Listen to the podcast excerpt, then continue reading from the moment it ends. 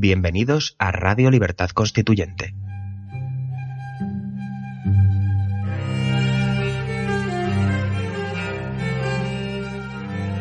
Están escuchando Pasiones de Servidumbre, un programa de la serie Nuestros Fundamentos. Presenta Manuel Ramos.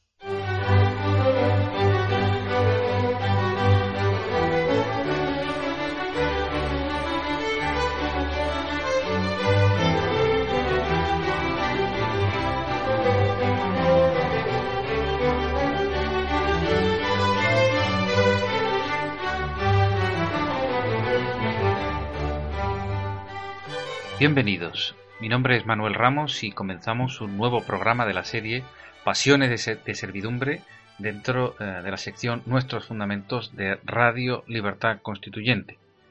Unos podcasts que intentan analizar el libro Pasiones de Servidumbre en el que eh, se estructuran los eh, sentimientos, las pasiones que tienen que ver en el primer bloque que hemos tratado con la transición. Hemos estado dando un repaso la primera mitad del libro, ya vamos por la mitad de este libro de Antonio García Trevijano, y en este segundo bloque eh, dejamos eh, las pasiones de la transición, esas pasiones que vivió en primera persona el pensador granadino, y nos adentramos en un segundo bloque que se centra eh, concretamente en las pasiones del poder. Ya no nos abandonamos lo que es el mero análisis de la historia de España en la transición española, y vamos a entrar, por tanto, en este segundo bloque mm, lleno de pasiones eh, muy interesantes que tienen que ver, desde luego, con la historia de España, pero que ya podemos aplicarla a cada uno eh, de los países, de los estados, de las regiones de donde eh, realmente se vean estos ejemplos porque tienen que ver con el poder. Pues bien, en, en este caso, en este primer episodio de este bloque de pasiones del poder, eh, vamos a analizar la pasión de estado de partidos. La pasión de estado de partidos evidentemente nos, sugiere una primera pregunta a cualquier persona que desconozca el término. ¿Qué es el estado de partidos? Y claro, mm, lo cierto es que hay que, hay que ser bastante miope para analizar la situación española y no eh, caer en la cuenta de cuál es la estructura de, gobierno, cuál es la forma de gobierno en la que, bueno, todos los días eh, nos despertamos por la mañana. Bueno, eh, claro, si se pregunta por la calle, que este es el eterno problema que tenemos los repúblicos, eh, la mayoría de la gente pues dirá que vivimos en una democracia, ¿no? Nada más lejos de la realidad. La, la forma de gobierno actual de España es el estado de partido y no es una cuestión opinable. No se trata de, decir eh, que cada uno, bueno, pues yo lo veo así, es mi opinión. No, eh, la jurisprudencia de la que bebe eh, nuestra Constitución, que es un calco de la Constitución italiana, que a su vez le debe la jurisprudencia, se lo debe a la jurisprudencia del Tribunal Constitucional de Bonn.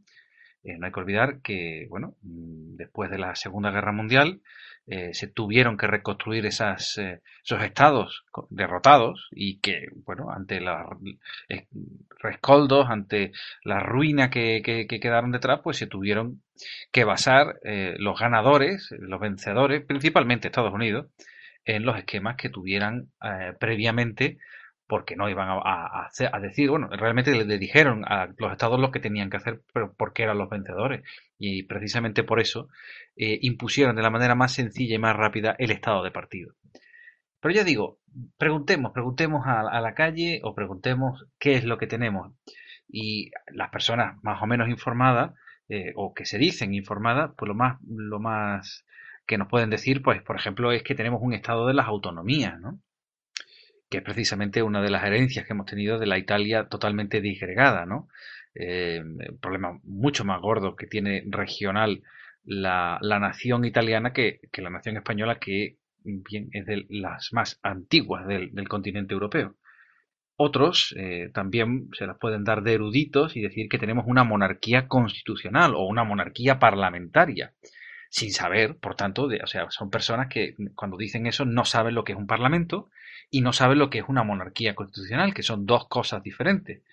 eh, monarquía constitucional, pues por ejemplo, se dio en algún, en un periodo de la de Revolución Francesa en la que el rey era el ejecutivo, efectivamente, y era un poder completamente separado del legislativo. Y el rey, aparte de jefe de Estado, de, de representar al Estado, era además el ejecutivo. Eso es una monarquía constitucional, porque separa los poderes, que es lo que hace una constitución. No voy a entrar ahora en el tema, pero eh, por eso no tenemos constitución en España. Lo que tenemos es una carta otorgada por el poder franquista eh, que, en alianza con eh, los arribistas Partido Socialista y Comunista. En cualquier caso, tampoco es un parlamento lo que tenemos en España. Parlamento es lo que tienen en, en Inglaterra, en Reino Unido. Allí tienen un parlamento. allí el poder supremo es el parlamento. Y de hecho el Ejecutivo está subsumido al parlamento no tienen separación de poderes, no tienen democracia en Reino Unido. En definitiva, tampoco tenemos una monarquía parlamentaria. Otros también pueden argumentar, y lo hemos escuchado en alguna ocasión, que lo que tenemos es un Estado social y democrático de derecho, citando eh, estos opositores eternos que tenemos en España, la Constitución de memoria. Estado social y democrático de derecho. Eso. Pues redundancias, redundancias una detrás de otra. Porque si es un Estado social, se refiere a que en el Estado está la sociedad, a que el Estado está formado por la sociedad, la sociedad que es algo voluntario, mm, bueno, es una sociedad, es una unión de personas de una forma voluntaria en una agrupación. ¿E-, ¿Eso es lo que define realmente al Estado? Eh, y, y, continúa la definición. Y democrático de derecho. Democrático ya sabemos que no lo es porque no separa los poderes. Pero la constante apelación a que España es un Estado de derecho, tenemos que repetirlo una y otra vez, no es más que una redundancia, una repetición, porque todo Estado es de derecho no existe un Estado que no esté basado en unas reglas, en unas normas, en una normativa legal, que, porque si no, eh, estaríamos en contra, eh, tendríamos, por contra la única posibilidad de controlar una población, una población sumida debajo de un Estado, que es la policial, la represiva, es decir, el Estado policía. Y como no se puede mantener un estado policía durante mucho tiempo, lo que en el 90 y muchos por ciento de los casos de los estados, pues son de derecho, porque en todos, eh, eh, en todos rigen una serie de normas, una serie de reglas que pueden ser injustas, que pueden ser impuestas de una forma completamente arbitraria o pueden ser hechas por unos representantes verdaderamente elegidos por el pueblo, pero son reglas. Por lo tanto, todos los estados son de derecho. Otra cosa que es lo que se suele apelar cuando se dice que esto es un Estado de Derecho, es que no se cumplen las normas. Pero eso es otro tema. Eso es otro tema. El Estado de Derecho es. Bien, insisto, lo que tenemos en España es un Estado de partidos. Y esa es la forma de gobierno que nos rige, desgraciadamente, desde la muerte del dictador Franco. Es un Estado organizado por una serie de facciones incluidas dentro del Estado, no son partidos de la sociedad civil, son partidos del Estado, que se reparten el poder tras la muerte, como digo, del dictador. Y es una manera de perpetuarse la oligarquía previa, que se sentía culpable, que se sentía deslegitimada, que tenía una fe ciega en el Estado, y aprovechándose del miedo de los nuevos mm, recién llegados al poder o, aspirantes al poder, como eran esos eh, traidores a la resistencia a la resistencia a, la dictadura, como son eh, sobre todo el Partido Comunista, porque el Partido Socialista realmente no existía. El, Partido Socialista es una creación eh, prácticamente ex novo con una serie de jovenzuelos que se cargan la carcasa de un partido socialista histórico, como se les solía llamar, y que, y que lo que hacen es aprovechar esa, esas siglas, ese nombre, con unos líderes bastante ancianos, y son sustituidos por una serie de gente joven, ya digo, completamente dirigida y aprovechada por ese espíritu arribista para crear una nueva oligarquía, que es la oligarquía de la transición, y que crea por, y que se suma por tanto a lo que estaba yo definiendo como ese estado de partidos.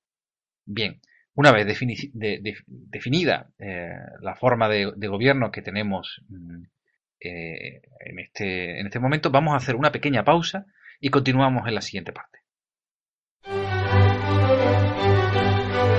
Todos los días a las 7 de la mañana escuche nuestros fundamentos. Una serie de programas dedicados al análisis de las ideas recogidas en las numerosas obras escritas por don Antonio García Trevijano. Nuestros fundamentos. El fundamento del MCRC.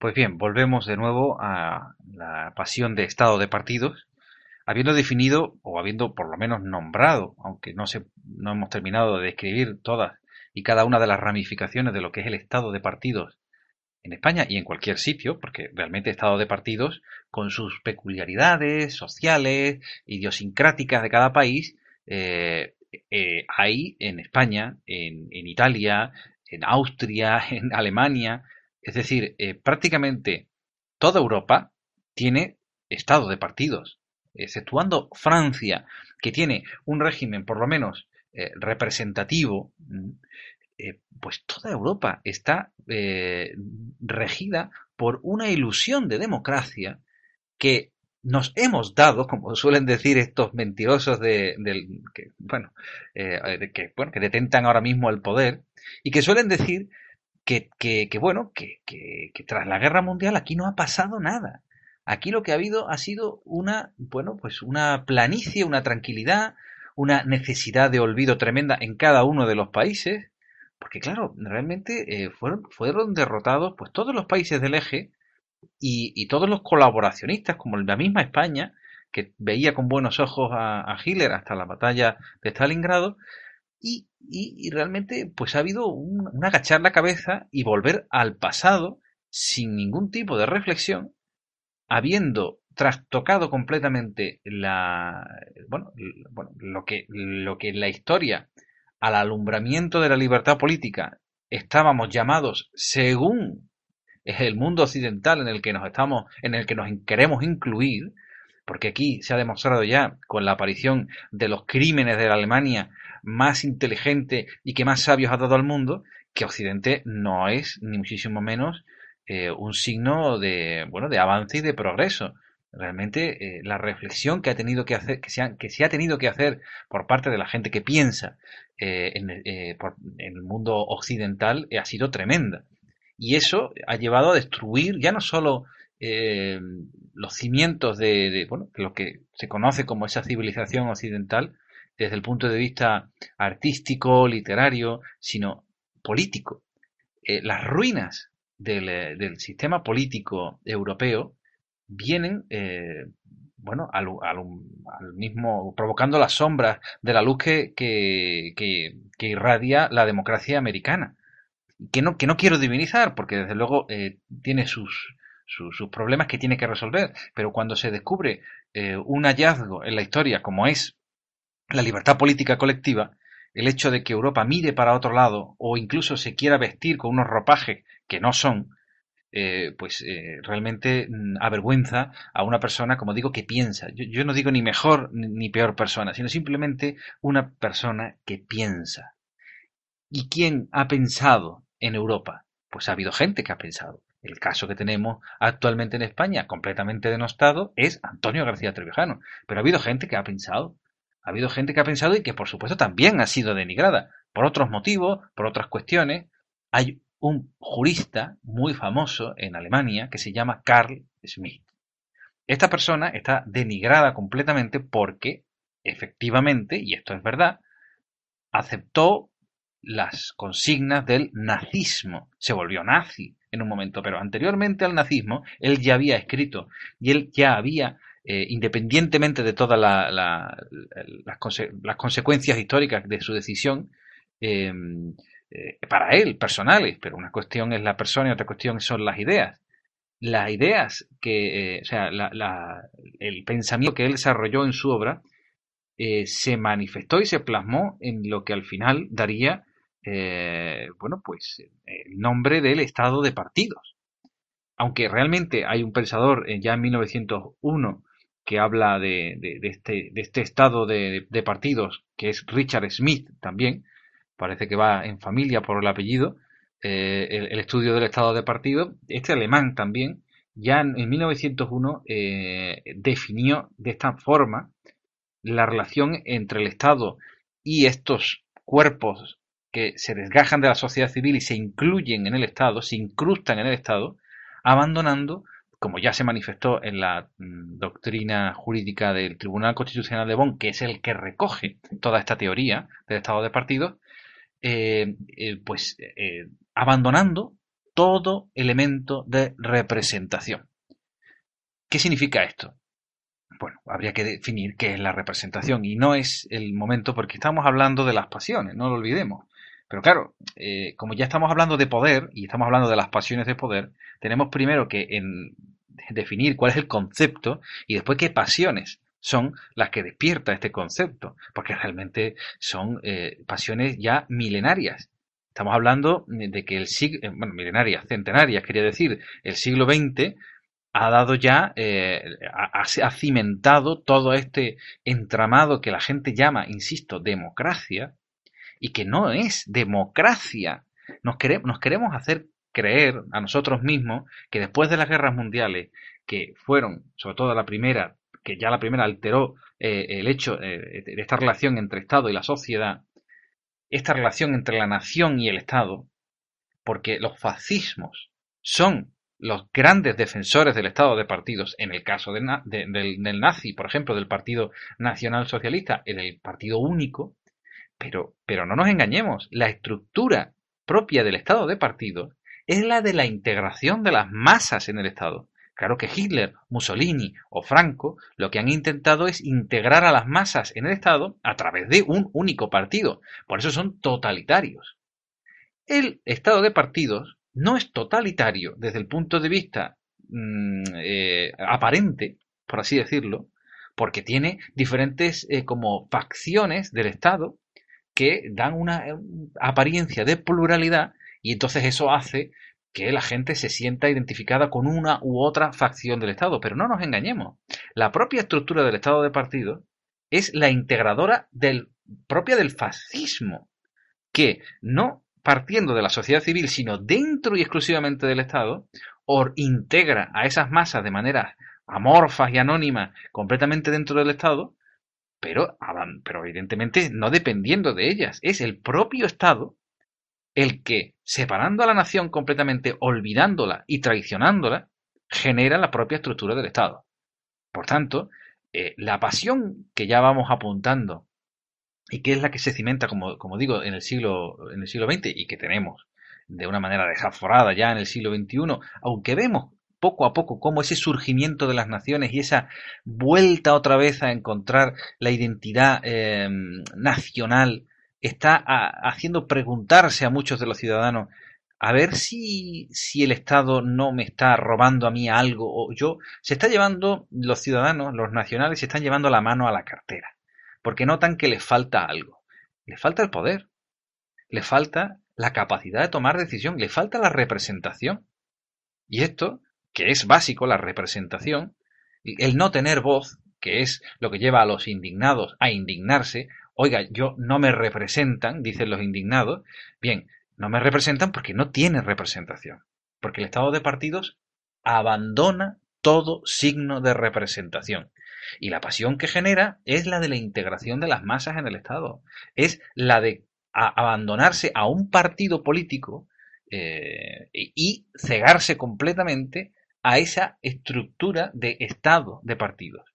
Y esa estructura de estado de partidos es la que vamos a ir analizando poco a poco eh, pues en, esto, en, esta nueva, en este nuevo bloque de, de, pasiones de servidumbre y veremos, por tanto, eh, todas y cada una de las pasiones que se asocian a estas estructuras de poder. Porque también es cierto que si no se tienen, si no se ponen pistolas en la, en la sien de los ciudadanos para que sigan haciendo lo que hacen de una manera coercitiva, se legitima, por ejemplo, votando, que es una de las peores eh, formas de mantenimiento del régimen hoy en día, que no nos están metiendo en la cárcel, que no nos están persiguiendo, por lo tanto, no hay un riesgo como puede haber en una dictadura militar. Eh, los ciudadanos hoy en día, mal que bien, tenemos ciertas capacidades de, bueno, de manejarnos, ¿no? Pues esa, esa capacidad de manejarnos es la que eh, tenemos que defender para no votar y no legitimar eh, el, estado de partidos en el que vivimos. Pues bien, eh, me despido por ahora. Eh, seguiré seguiré relatando mm, pues, y, describiendo estas pasiones para animar a que las lean en el libro de, Pasiones de Servidumbre de Antonio García Trevijano. Y les emplazo a, la siguiente semana donde continuaremos este análisis. si ustedes tienen a bien, yo les agradezco que me hayan escuchado. Hasta la próxima semana.